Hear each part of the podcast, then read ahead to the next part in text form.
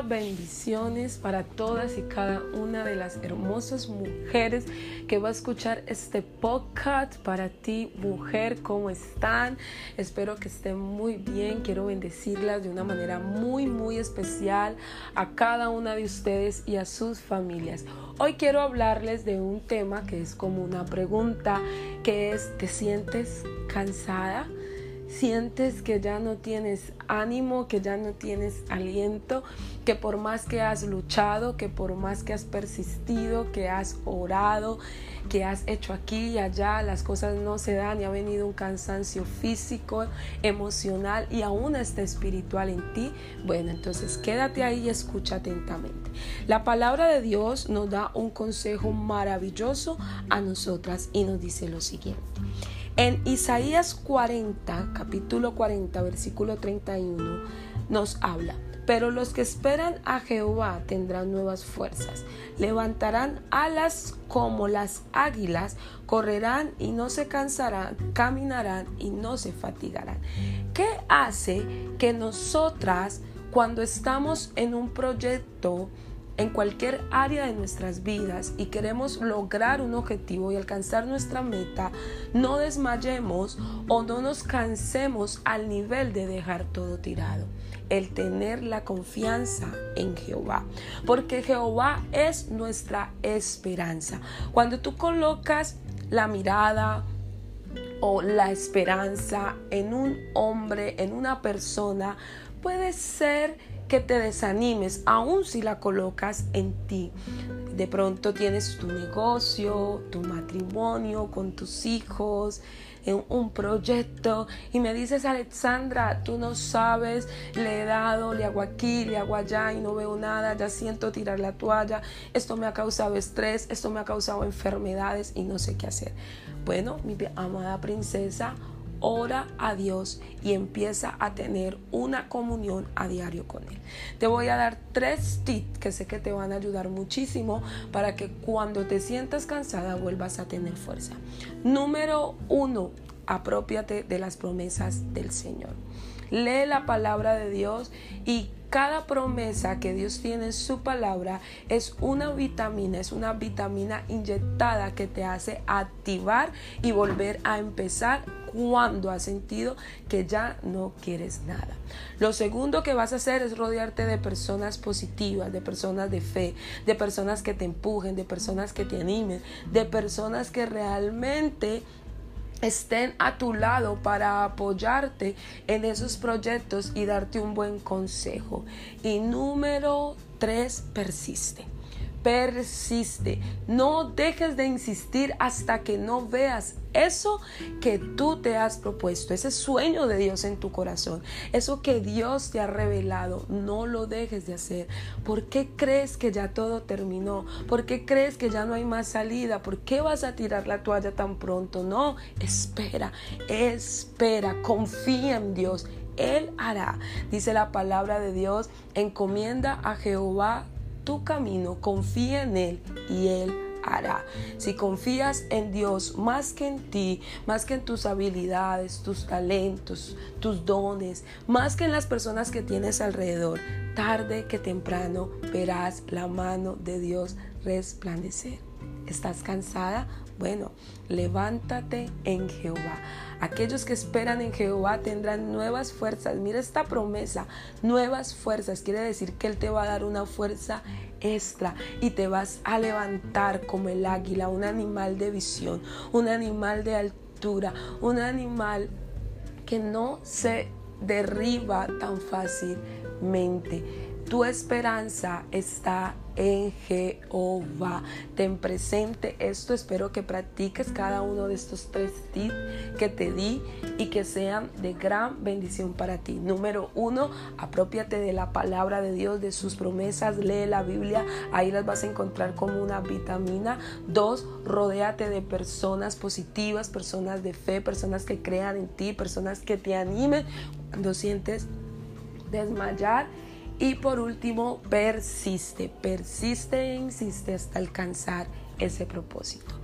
Señor, muchas gracias por la vida de cada una de estas mujeres hermosas que ha escuchado este podcast para ti mujer y que sé Señor que van a salir muy bendecidas y llenas del Espíritu Santo y van a querer seguir con ese proyecto en cualquier área de su vida espiritual, familiar, emocional, física y financiera que tú les has colocado.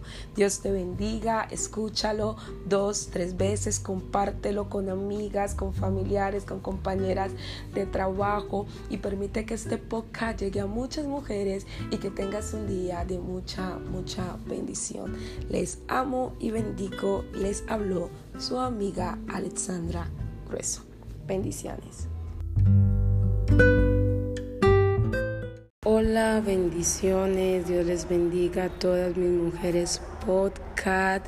Dios les guarde. Bueno, por aquí estoy en esta tarde queriéndoles compartir una corta reflexión que se llama Aprendiendo de los errores.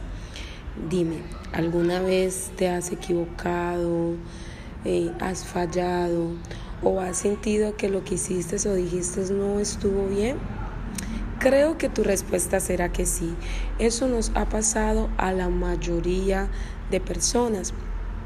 Sin embargo, cometemos un segundo error y es quedarnos en una juzgación, en un juzgamiento eterno por esa falta o ese error que cometimos. Y no sabemos o no logramos entender que tenemos un Padre celestial de oportunidades. ¿Qué debes de hacer cuando cometes un error? Primeramente reconocer que lo cometiste. Es muy importante saber, reconocer cuando cometemos errores porque nosotras sabemos cuando cometemos un error. Lo segundo es tratar de enmendarlo. Si es con una persona, vamos a enmendar. Si es en alguna comida, suena cómico, pero hay veces nos equivocamos hasta en eso o en una diligencia que teníamos que hacer. Entonces, ¿cómo podemos enmendar o solucionar? Lo tercero que tú debes de hacer es saber que debes de aprender de ese error. Aprende de tus errores. Los errores no son para que tú te condenes.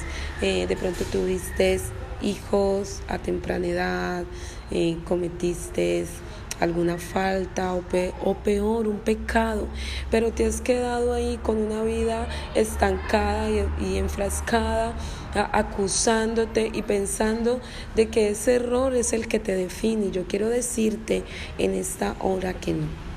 Vamos a recordar un poco al rey David, a este hombre que dice la palabra de Dios que tenía el corazón conforme a Dios. Este hombre cometió un grave error, un pecado, un pecado de adulterio y de asesinato. Pero este hombre eh, reconoció después de ser confrontado por el profeta Natán que había cometido un grave error, un grave pecado, y se arrepintió de él y salió de ese estado. Tú necesitas salir de ese estado de acusación, de frustración, ese estado que te mantiene estancada, anclada y cargas con eso como que fuera un martirio para tu vida.